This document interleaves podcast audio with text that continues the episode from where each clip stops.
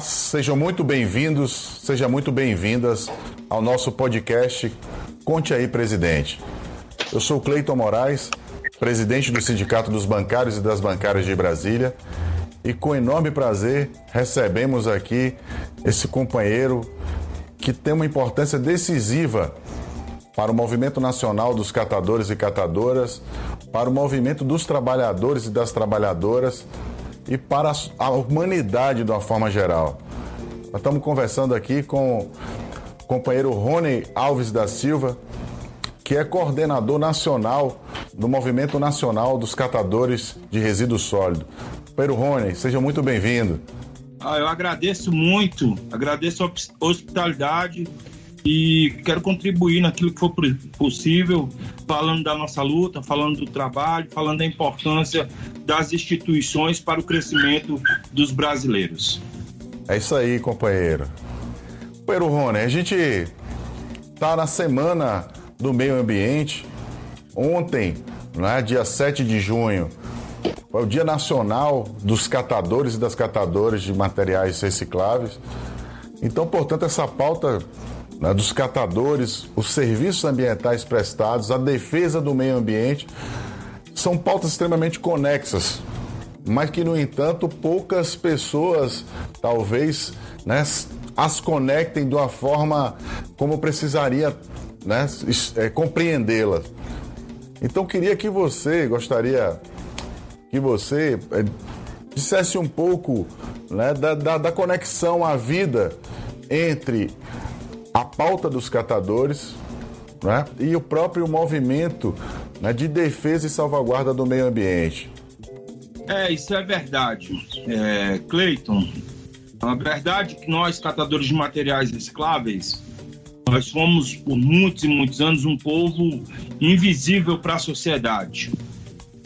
Nos últimos 20, 20 e poucos anos atrás, é, governo começou a olhar para essa categoria, nos ajudou, nós conseguimos no, nos constituir enquanto uma categoria e nos constituir, inclusive, como cidadãos.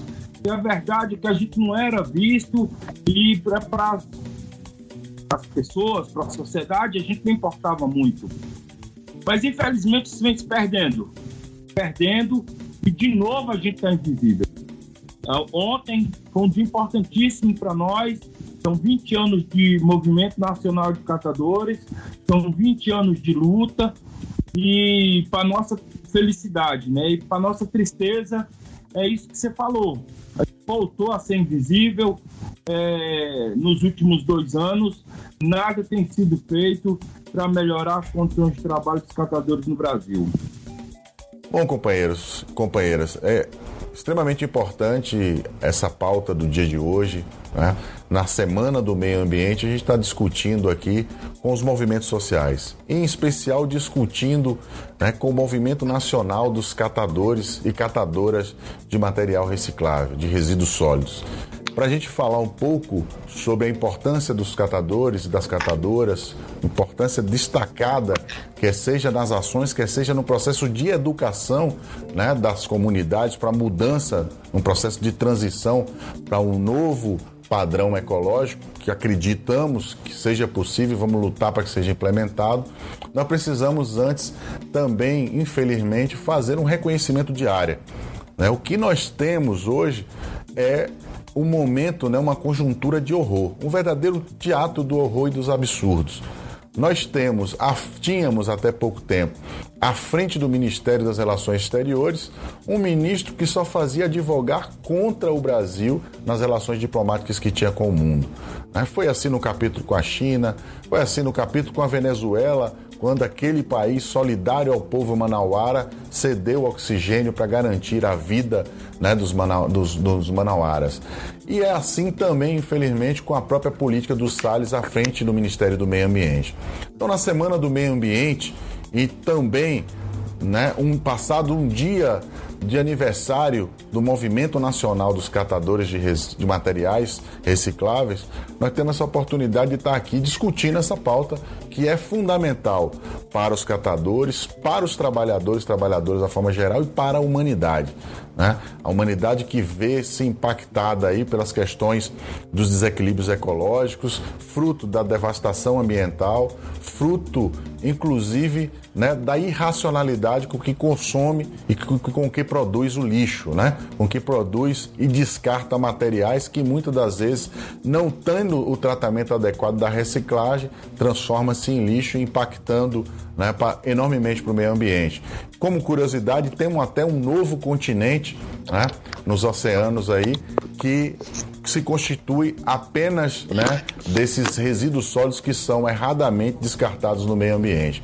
Então é fundamental, é central a discussão de salvaguardar o meio ambiente a partir da construção e fortalecimento de uma política que inclua os catadores e as catadoras de materiais recicláveis, que valorize os, os, esses profissionais, esses trabalhadores, essas trabalhadoras, né, inclusive do ponto de vista pecuniário, remunerando pelos serviços ambientais prestados. Então, companheiro Rony, o processo de organização e de mobilização né, dos catadores para se constituir, se organizar, saindo dos lixões, saindo dos aterros e tendo um espaço adequado de trabalho, condições adequadas de trabalho, condições para realizar inclusive contratos né, com o setor público. Né? Como é que foi esse processo? Como é que é essa luta? Né? E em que estágio nós estamos desse processo de mobilização é, dos catadores? Então, é importante é, deixar bem claro que existe uma legislação que determina com que o poder público ajude no processo de organização dos catadores. Então é para cumprir a lei. Todo mundo tem que cumprir a lei, inclusive o Estado. Política Nacional de Resíduos determina isso. Determina o processo de organização dos catadores. Bem, é muito complicado e é muito difícil. E isso vem tomando muito trabalho para esse processo de organização, para o processo de infraestrutura. E a gente demorou muito tempo para conseguir algumas vitórias. Infelizmente, é, é muito difícil para construir, mas é muito fácil destruir. Então você vê que foram mais de 20 anos para a gente chegar aqui. E aí, em dois anos, vem um processo de desmonte um processo de desmonte não só dos catadores, é um processo de desmonte da reciclagem. Então, hoje, existe um grande interesse das multinacionais que estão sendo fechadas na Europa é, que hoje queimam lixo, que queimavam lixo na Europa e que estão sendo fechadas, e eles querem empurrar isso para cá. Então hoje existe uma luta muito grande desse atual que está aí, esse rapaz que disse que ia passar boiada, e que é o seguinte: eles não querem mais reciclagem. Não interessa a reciclagem, interessa para eles a queima. Inclusive, o pessoal de Minas está sofrendo muito fortemente com o tal do Zema lá, junto com esse rapazinho aí da boiada e que querem queimar todo o resíduo. Então você vê, tem um estudo da ONU que diz, nós, nós, se países como Brasil, China, Índia adotarem esse modelo econômico aí que está aí, vamos precisar de cinco planetas Terra para dar conta desse consumo. Cinco planetas Terra. Então, eles querem cortar toda a Amazônia, eles querem minerar toda a Amazônia e todo, tudo aquilo que é insumo que é retirado de lá depois que for usado pela sociedade, eles querem queimar. Então, o fato é que hoje, na Semana do Meio Ambiente, nós não temos nada para comemorar. Felizmente, hoje, todos os brasileiros tivessem consciência ambiental, todos nós estaríamos chorando, ou então todos nós estaríamos lutando para mudar o que está acontecendo. No paralelo do centro-oeste, aqui onde nós estamos nos outros continentes, todos eles são desertos. O único que não é deserto é no continente sul-americano, por conta da Amazônia. E o que está sendo feito lá, a consequência já está vindo. Há bem pouco tempo atrás a gente já teve uma seca muito forte. E essa seca só vai aumentar. Ela só vai aumentar. Por quê? Por conta desse modelo de política que está sendo feito de destruição. E eu tenho muito temor, porque se nada for feito para reverter o que está sendo feito por esse pessoal que está aí, não vai sobrar nada. Vai sobrar nada. Nem de nós, catadores, nem do meio ambiente e muito menos do nosso país.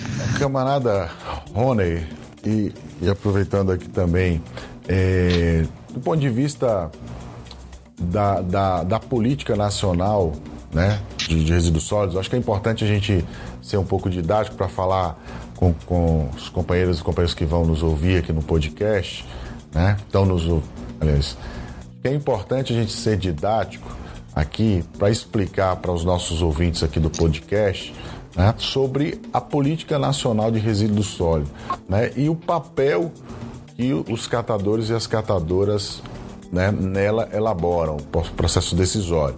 Sabemos dessa dificuldade, né, da própria, dos próprios interesses e lobbies gigantescos, como você já anunciou, né, quer seja do, do, do, do, do, lobby do, do lixo, vamos dizer assim, né, que para eles é lixo mesmo, né, quer seja do lobby do lixo, quer seja dessas multinacionais que você nos traz aí agora, enquanto essa política está sendo descontinuada na China e na Europa, né?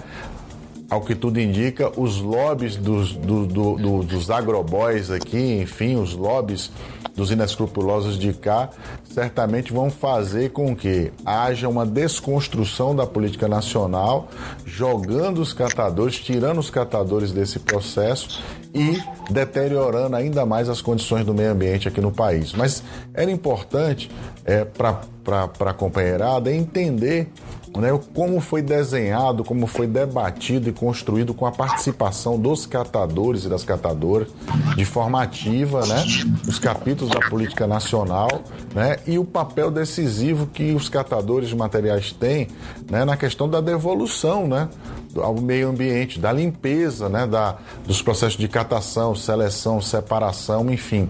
Do que, que a gente está falando também, né? Além da questão da inclusão socioprodutiva, nós estamos falando de um serviço ambiental né, prestado para a humanidade, né? não é só para o povo brasileiro, porque as coisas, como você mesmo diz, né? Está conectado, né? A destruição da Amazônia aqui vai ter reflexo lá na Rússia, né? E vice-versa. Sim. É, bem, a preocupação com o meio ambiente ela não está só na questão da árvore, dos rios, mas ela está principalmente nas cidades. Política Nacional de Resíduos é uma lei que tramitou na Câmara e no Senado. Ela passou mais de 21 anos tramitando nas diversas casas dentro da Câmara e no Senado. E, e um grande brasileiro chegou e falou: olha, se vocês quiserem ter é, algum tipo de inclusão, a primeira coisa que vocês precisam fazer é participar do processo político. Isso era muito complicado para nós. Trabalhava na rua, a gente não tinha esse tipo de instrução e tal. E, inclusive, a Fundação Banco do Brasil teve um papel fundamental nesse processo de, de, de formação, de educação, junto com as universidades. A Fundação Banco do Brasil nos ajudou muito, junto com as universidades, no processo de de formação, de educação de muitos catadores e a grande maioria dos catadores no Brasil. E aí a gente foi participar dessa discussão na Câmara e no Senado. Bem, a gente conseguiu com que vários artigos da Política Nacional de Resíduos falasse da inclusão social e produtiva dos catadores. O que é inclusão social e produtiva? É o seguinte: ela, o, a pessoa ela não tem uma conta no banco, a pessoa ela não tem um endereço, a pessoa ela não tem um documento. Então, para isso é preciso que a gente inclua milhares de brasileiros que não têm um mínimo. Bem, e a Política Nacional de Resíduos nós participamos nas diversas comissões, falando da necessidade da inclusão do catador de material reciclável, e aí está lá contando nos princípios e objetivos da lei várias coisas. Entre elas está a reciclagem, o reuso, diversas questões para se tratar o lixo, na época a gente chamava lixo, hoje nós falamos em resíduo, para que isso tivesse um retorno, para que isso não, não fosse para os mares, para os rios, para os lixões, para todo esse material que é utilizado nas cidades, para que ele volte para a indústria.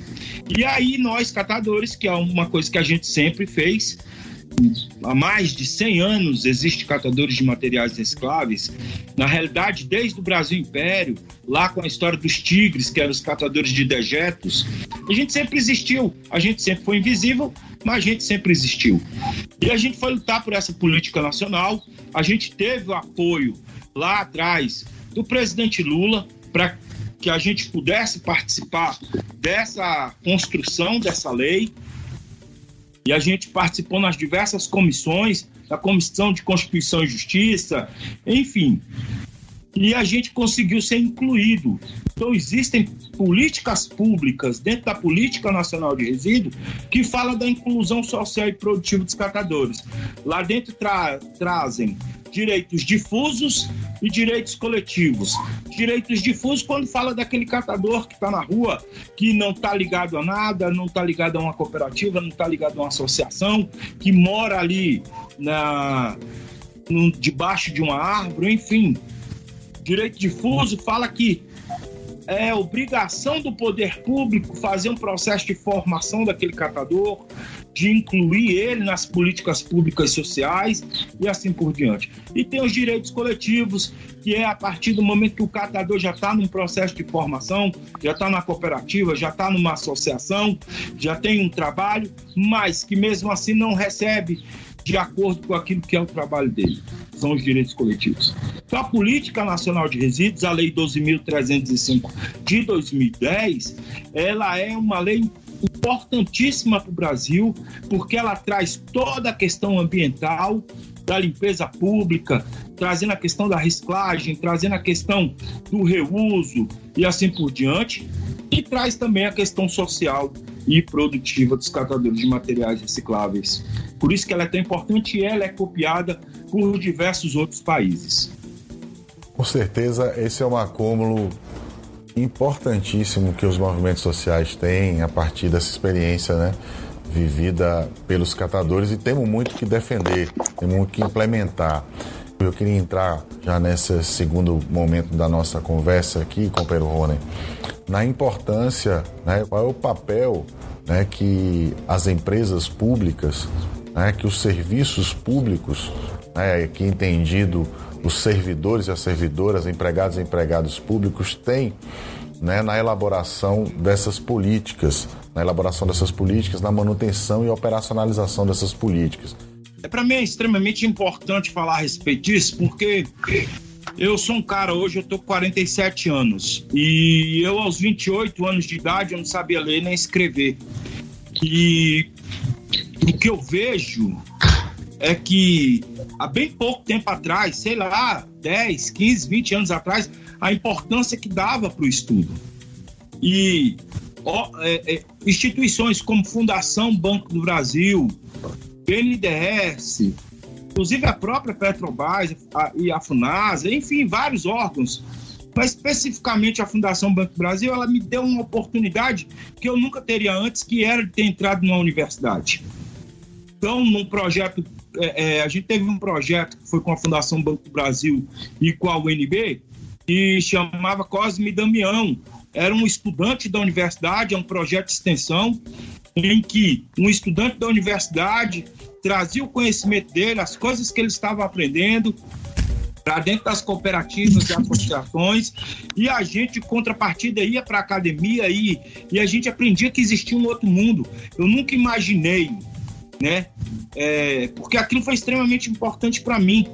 Se hoje eu sou bacharel em Direito, hoje com 47 anos, fiz supletivo do primeiro grau, fiz supletivo do segundo, sou bacharel em Direito pela Universidade Católica de Brasília, é porque lá atrás eu tive a possibilidade de entrar numa universidade, ver como é que era, abrir a possibilidade de sonhar.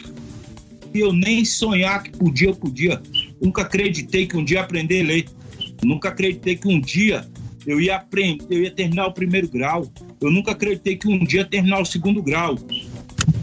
Para mim foi uma coisa fantástica o dia que eu entrei na universidade.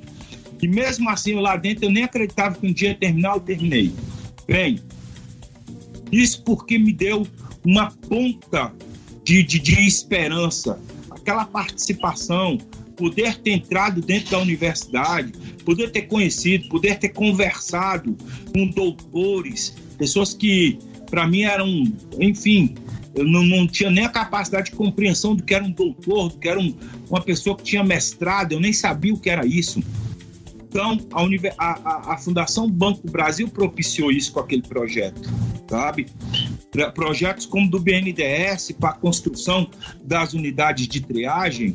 E, e aí, hoje, eu olhar e ver o próprio governo dizer que nada disso, que a educação, que a ciência, que isso não tem importância, é uma coisa que para mim é inconcebível. Eu nunca imaginei que eu ia passar por um momento da minha vida de que o estudo não tem importância, de que a universidade não tem importância, de que a ciência não tem importância. Eu, eu, eu, sinceramente, eu nunca acreditei que um dia uma coisa dessa pudesse acontecer. E é uma coisa que eu estou vivendo hoje, vendo o próprio representante da nação, o presidente desse país, é, desqualificar tudo isso.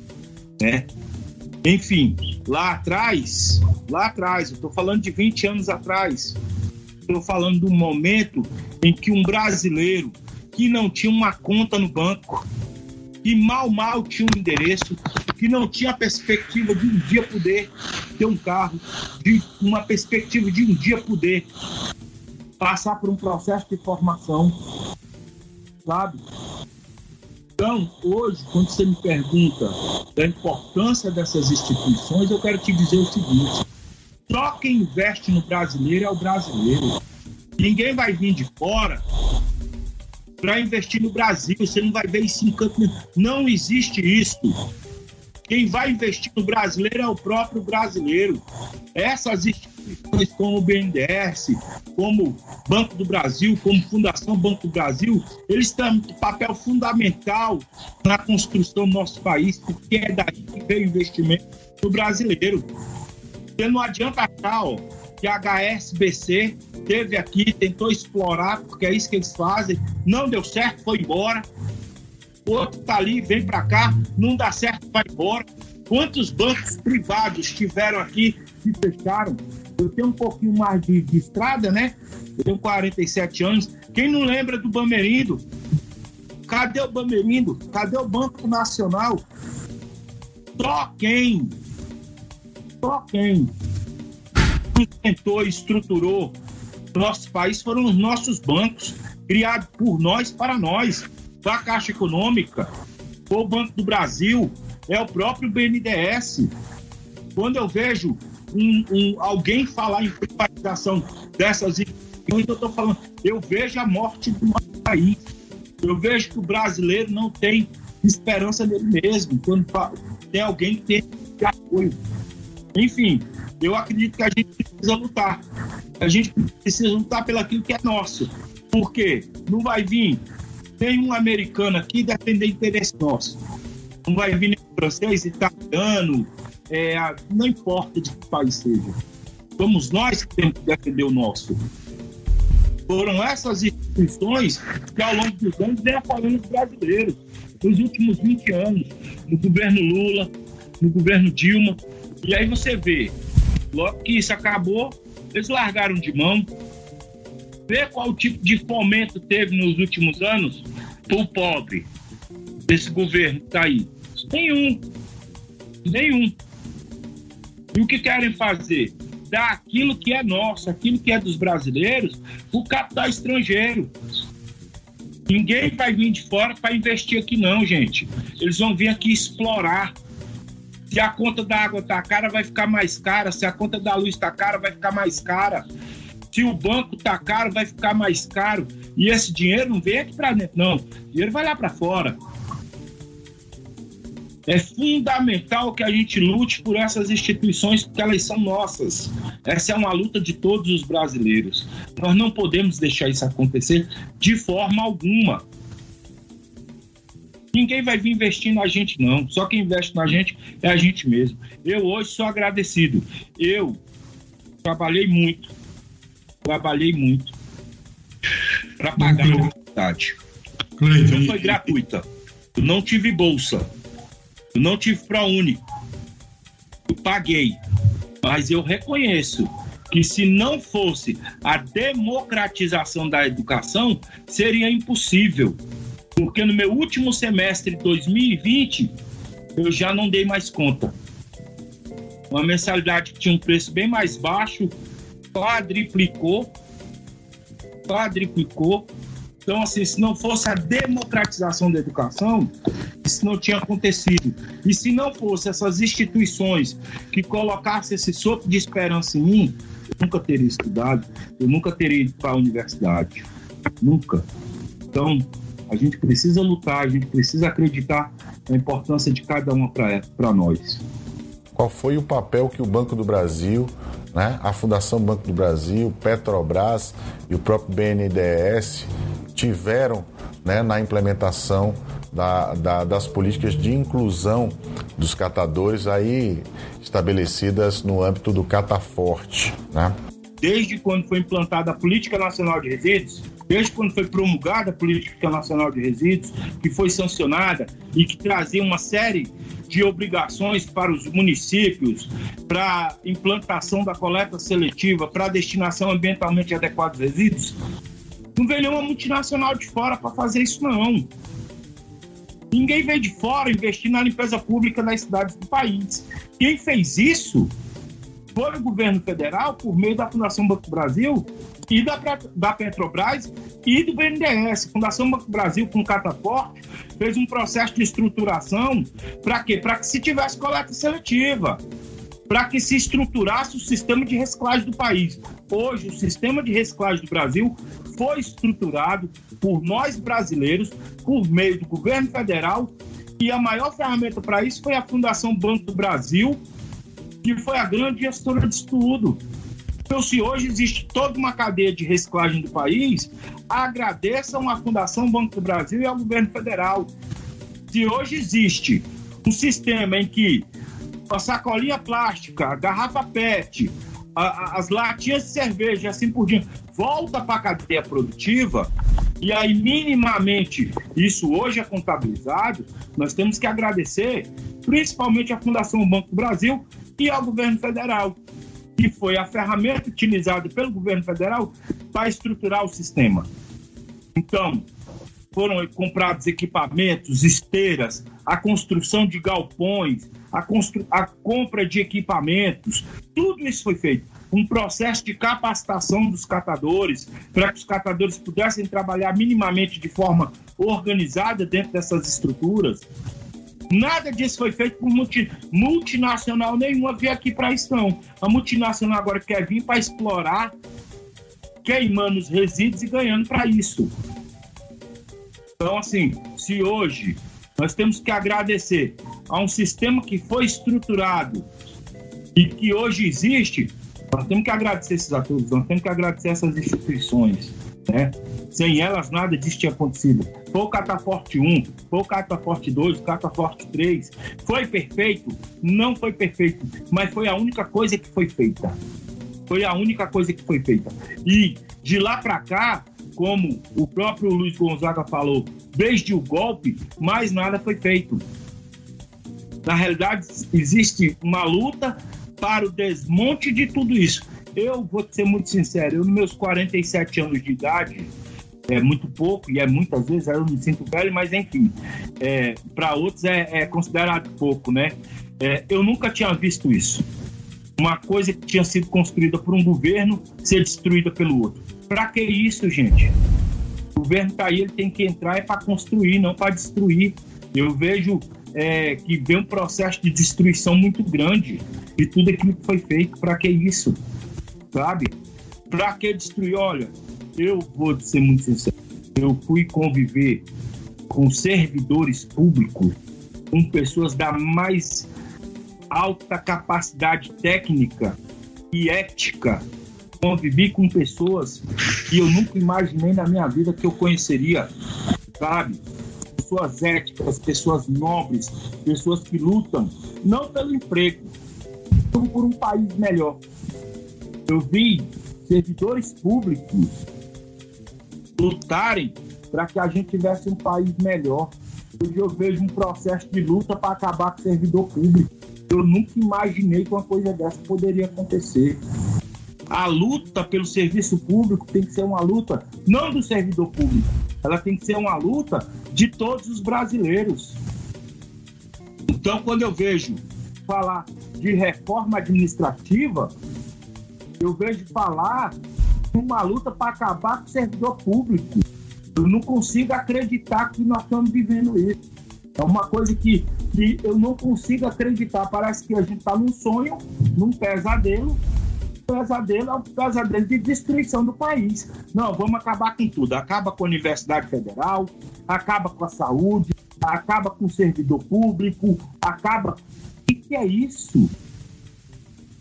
A gente precisa lutar contra tudo isso. Eu vi servidor público que trabalhava de manhã, de tarde, de noite, de madrugada para entregar produto.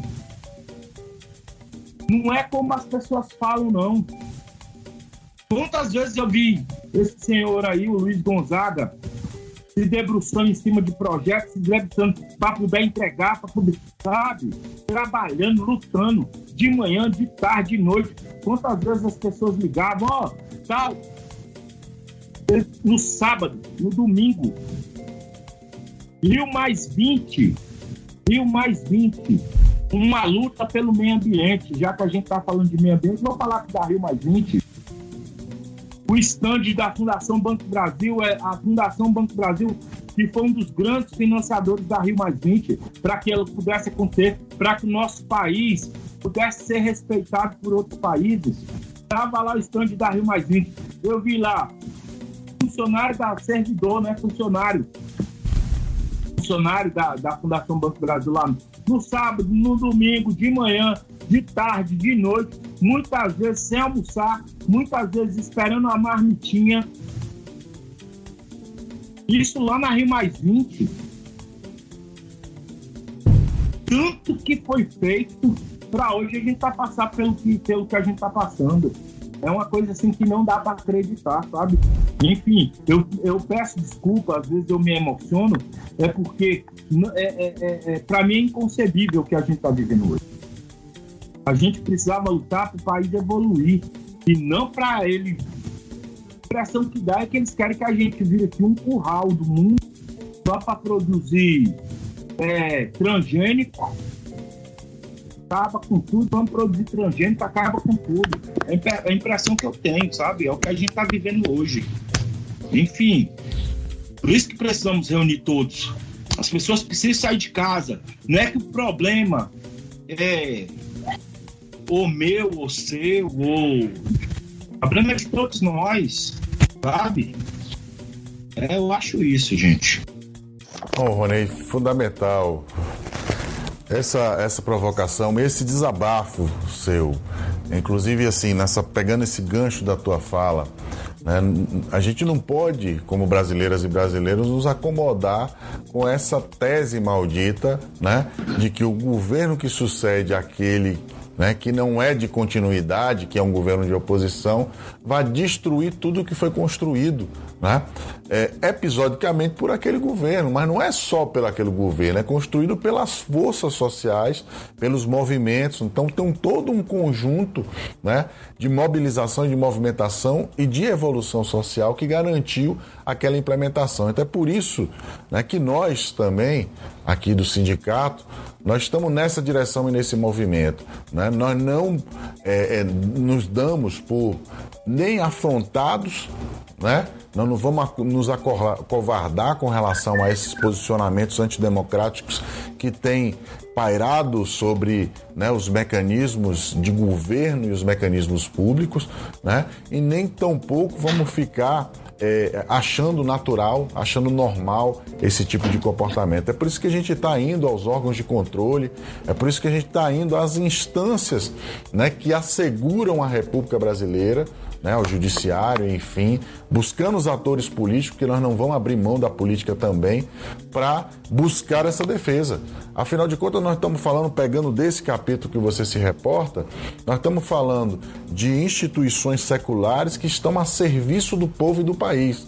Nós estamos falando de é, um, um, uma parcela da população brasileira, que são os catadores as catadoras de materiais recicláveis, que, do ponto de vista histórico-social, né, o Brasil tem uma dívida imensa né, com, essa, com essa população.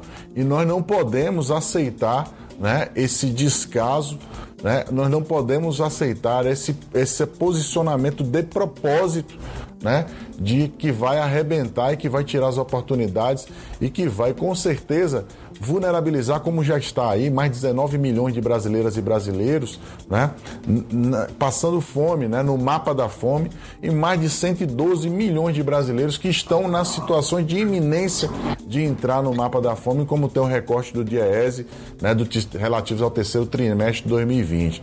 Então, acho que essa sua, esse seu desabafo, mais do que um desabafo, é uma chamada, é uma convocatória para que os movimentos, para que os sindicatos, para que a sociedade organizada, para que os ambientalistas entendam a importância né, que tem de cuidar da mata dos bichos, de cuidar do bicho homem, né, de cuidar do ser humano, de cuidar e de, de, de, de, entrar na pauta da política, na pauta dura dos interesses econômicos e colocar o interesse do povo, colocar o povo no orçamento, né, colocar o respeito aos movimentos organizados, porque essa vai ser a saída, esse vai ser o caminho.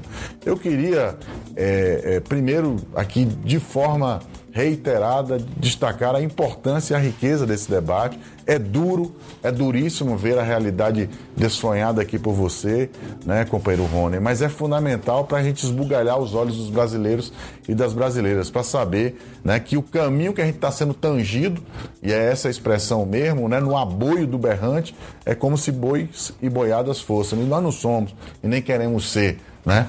Nós Queremos ser um país que somos, com a diversidade, né, com a potencialidade que nós temos, com a inteligência que nós temos da nossa gente, do nosso povo.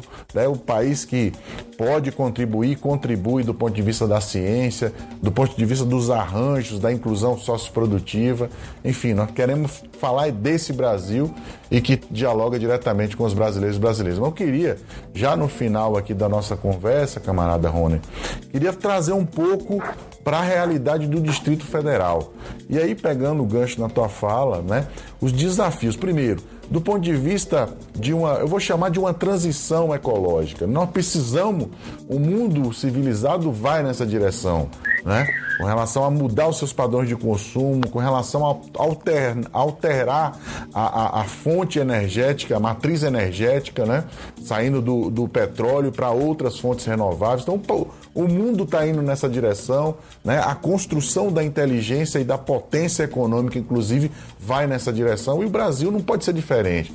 Mas eu queria que você fizesse uma consideração é, do ponto de vista é, do qual é o desafio que nós temos e como a gente pode, inclusive o sindicato dos bancários, os movimentos é, sindical organizado, né, do campo e da cidade poderia somar nessa luta e nessa perspectiva. Por quê? Né? É, aí o desafio. Nós tivemos, do ponto de vista da política nacional que você se referenciou, e os compromissos no âmbito do Distrito Federal, de implementar a coleta seletiva. Então, sai governo, entra governo, sai governo, entra governo. Como é que ficam os catadores e as catadoras? O fechamento do lixão da estrutural resultou dentro de um combinado na estruturação de galpões, mas com a coleta seletiva implementada para que efetivamente os trabalhadores e as trabalhadoras, catadores e catadoras, tivessem né, o que produzir o que é é, é, é, é, gerar de riquezas e o que gerar também de devolução de, de serviços prestados, aí, ambientais prestados para o meio ambiente. Isso se perdeu? Como é que está isso? Então, qual é o desafio? Qual é a situação hoje das catadoras e dos catadores de materiais recicláveis no Distrito Federal, considerando inclusive essa questão da pandemia? E, por fim, há essa possibilidade aqui no Distrito Federal, também das cooperativas de catadores, organizadas a partir da Centipop, fazer essa, vamos dizer assim, essa inclusão na sua matriz, né? É, é, é, é de, de, de, de, trabalho né, na cadeia de resíduos sólidos e incluir essa perspectiva também de transformação do, do resíduo orgânico transformando em compostagem, em adubo para estar tá sendo vendido, né, para ter sido para ser operacionalizado aqui nas glebas, né, de assentamentos, mas não somente de assentamentos, né, nas chácaras e chacareiros esparramadas por Braslândia, por Sobradinho, enfim, pelo Gama, enfim, você vê essa interação como uma possibilidade e essa interação de que maneira a gente pode trabalhar na educação, de que maneira os sindicatos podem ajudar no processo de educação da nossa base, né, para que essa pressão se dê também organizada pelos sindicatos dos bancários, das professoras, dos professores, para quando no processo eleitoral ou até mesmo agora com o governo, no caso ibanês colocado, a gente pressionar e exigir né, a coleta seletiva implementada, mas com a solução pensada na Política Nacional de Resíduos Sólidos, ou seja, com os catadores e com as catadoras de resíduos sólidos. Eu faço essa pergunta ampla e já gostaria que você também, meu companheiro, fizesse suas considerações finais e desde já reitero e agradeço a sua presença aqui e seja sempre muito bem-vindo. Bem, é, eu vou falar bem rapidamente a respeito disso e, e eu queria começar o seguinte: é, hoje, para as pessoas que não conhecem, para a sociedade como um todo, é, quando se fala em movimento social, é, existe um, um, um, um, mal entender do que é um movimento social. Sabe? As pessoas que, que não são engajadas politicamente, que não têm um processo de formação, de entendimento, elas não sabem muito bem o que é um movimento. O movimento social é quando pessoas da sociedade lutam por um direito, lutam por, por, por direitos. E aí, por exemplo, tem o movimento Sem Terra, eles lutam pela reforma agrária, que uma, uma coisa, o país tem 500 anos, nunca passou por reforma agrária. É, como foi na França em 1700 e pouco, logo depois da Revolução Francesa, houve o grande processo de reforma agrária, nos Estados Unidos a mesma coisa. Enfim, todos os países desenvolvidos tiveram reforma agrária, o Brasil não teve reforma agrária. Então existe um movimento da sociedade que luta por reforma agrária. Como? Quem está no poder? Geralmente são os grandes latifundiários, são quem tem grandes glebas de terra, não tem interesse nisso. Então, por isso, eles se fazem o que a, eles fazem o que a gente chama de ação indireta, que é fazer ocupação, como aconteceu, por exemplo, na, na fazenda do Fernando Henrique. É, o cara era presidente da República, um professor que tinha fazenda, é uma coisa meio inexplicável. O professor tinha uma fazenda gigantesca aqui em Minas, tinha mansão, apartamento lá na França, enfim. Nós, catadores de materiais escravos, somos um, um movimento que luta pela reciclagem, que luta pelo cumprimento da política nacional de resíduos. A gente luta para que exista compostagem, para que o lixo orgânico das casas se torne produto, pra, inclusive para isso que você está falando, produtos orgânicos, né, um, um adubo orgânico de qualidade. Nós lutamos sim pela reciclagem, pelo reuso, pela reutilização. Então, o nosso movimento social luta o trabalho, é o que a gente quer trabalhar. Hoje parece que é um palavrão você falar que fala você participa do movimento social. O que, que um sindicato faz? É lutar pelo trabalhador parece que é um, um, palavrão a gente falar, não, eu sou do sindicato, ou não, eu sou do movimento social, sabe? Essa mídia que tá aí, ela parece que fez uma lavagem cerebral na cabeça das pessoas, porque você tá ali lutando pelo direito, pelo trabalho. Não, mas parece que você tá fazendo errado. Então, certo é quem? Certo é quem tá explorando. Sim, é uma coisa que não dá muito bem para entender. Bem, infelizmente, é, um governo passado ele mentiu para toda a sociedade brasileira. Ele disse que fechou o lixão da estrutural. Isso é uma mentira. O lixão da estrutural não, não fechou. O lixão da estrutural hoje é, continua sendo um lixão, é o maior lixão da América Latina, né? mas nem o, o maior lixão do, do distrito do, do, país, é o maior lixão da América Latina e ele continua do mesmo jeito. A única coisa que foi feita no lixão da estrutural foi que mudaram o nome mudaram a nomenclatura, não é mais lixão estrutural. Agora é unidade de recebimento de resíduos da construção civil. A Política Nacional de Resíduos, ela determina que resíduos da construção civil também sejam tratados. tem que ser separado nos seus diversos tipos de material, tem que ser triado, tem que ser reindustrializado para voltar para o ciclo produtivo. Não está sendo feito. Brasília hoje, além de ter o maior lixão da América Latina, que é a unidade de recebimento de entulho, ainda tem um grande problema. Brasília se tornou o maior lixão. Brasília, o Distrito Federal, hoje se tornou o maior lixão do país. Hoje, por onde você anda, tem resíduos.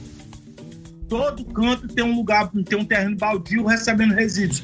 Porque o governo passado ele não fez o que era necessário, que era um processo de estruturação o serviço de tratamento de resíduos. Então, primeiramente, tem que fazer tratamento do resíduo, fazer todo o processo de estruturação do sistema e, por último, por último, e aí por último, fazer fechamento do lixão da estrutural. O que, que ele fez? Ele proibiu os catadores de trabalhar lá, pegou uma parcela muito pequena, colocou em galpões, galpões esses que foram financiados pelo BNDES, recurso lá de trás, e recursos também do GDF, tem que ser muito claro. É, os recursos do GDF eles gastaram nas duas usinas do aliás, na usina do setor PSU e botou um pequeno contingente de catadores para trabalhar lá. As condições desse pequeno grupo melhoraram? Melhoraram. Mas se você observar, a quantidade de gente hoje, com um pequeno carrinho, com a carretinha, andando por Águas Claras, andando pela Asa Sul, andando pela Asa Norte, era uma coisa que você não via anteriormente. Então você vê o cara tá ali com um golzinho, com a carretinha recolhendo material reciclado. Isso é em todo o Distrito Federal. Esses são catadores do lixão que ficaram sem trabalho e que estão trabalhando hoje recolhendo diretamente nas lixeiras. Isso é o que está acontecendo hoje no Distrito Federal. Existe, é, eu não quero fazer aqui uma crítica ao governo que está aí, porque o bem ou mal, é, hoje os galpões estão prontos, ou bem ou mal, a, a coleta seletiva não é das melhores, mas está aí, então não vou fazer, não vou tecer críticas com relação ao governo, porque na minha opinião, muito sincera, o maior problema que hoje existe da limpeza pública no Distrito Federal foi construído pelo governo passado. Colocaram uma mulher lá é, no SLU que se dizia que era que lutava pelos catadores, porque uma coisa eu aprendi ao longo desses anos. O discurso não necessariamente reflete a realidade. A pessoa faz um discurso que é isso, que é aquilo, que vai fazer, que vai acontecer, e no final foi pau, foi pau na gente, foi muita mentira, foi muita falta de caráter do governo passado, sabe?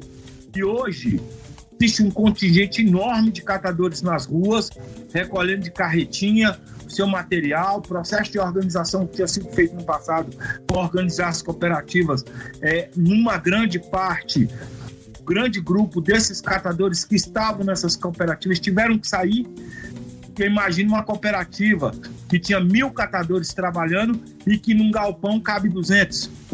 Como é que vai colocar as outras 800? Então esse povo está na rua. O povo está na rua tirando do lixo o sustento para viver. Então, hoje a minha crítica fica ao governo passado.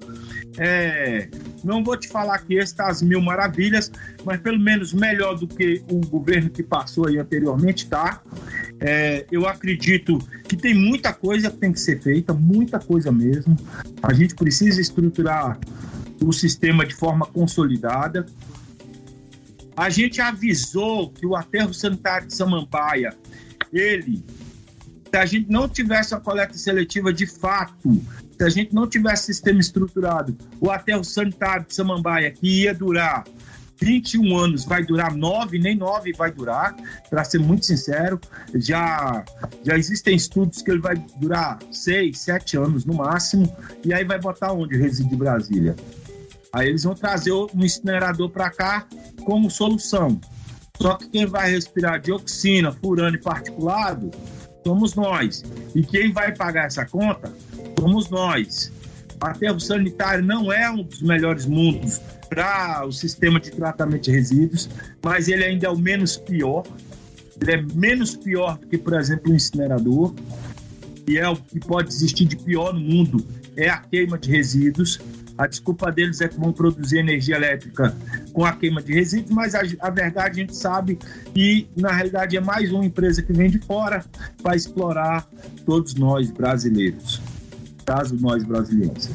Então assim, Brasília é um grande lixão a céu aberto. Pode assistir no DFTV todo dia tem matéria. As pessoas não têm onde destinar os seus resíduos de forma adequada. O que, que eles fazem para dizer? Não, a culpa é da pessoa que jogou no terreno baldio. Isso não é verdade. As pessoas não têm como descartar de forma adequada seus resíduos. Eu moro no Recanto das Emas. Só o Recanto das Emas teria que ter no mínimo, no mínimo, no mínimo, no mínimo 20 a 25 ATTR, que é a área de recebimento de resíduos. No mínimo 20. Cada cidade satélite, dependendo do tamanho da cidade satélite, você coloca aí de 20 a 50 unidades de recebimento de resíduos, para depois ser transportado de forma adequada. Fizeram, sei lá, 5, 6 papa em tudo. E aquilo é para inglês ver. É só para dizer que tem. Não é para funcionar de fato. É só para dizer que tem.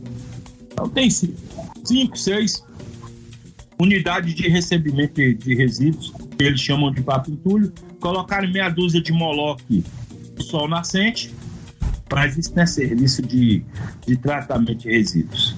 E aí nós estamos com um grande problema ambiental.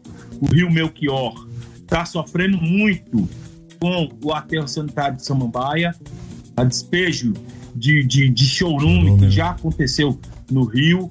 Então, assim, o resíduo orgânico que é produzido na usina do setor PSU não é de boa qualidade.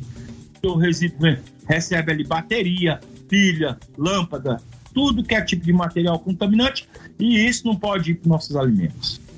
Bem, era isso que eu tinha para dizer. Eu quero agradecer aos sindicatos bancários, quero dizer que o sindicato dos bancários tem um papel fundamental, não só na luta dos sindicalistas, do, do, dos bancários, mas também na luta de todos nós brasilienses. É, eu só tenho a agradecer tudo que vocês vêm fazendo ao longo dos anos. Meu muito obrigado a todos vocês. Nós aqui agradecemos, companheiro Rony. Primeiro dizer que reforçando aqui, nós estamos na luta, estamos, pode contar conosco, né?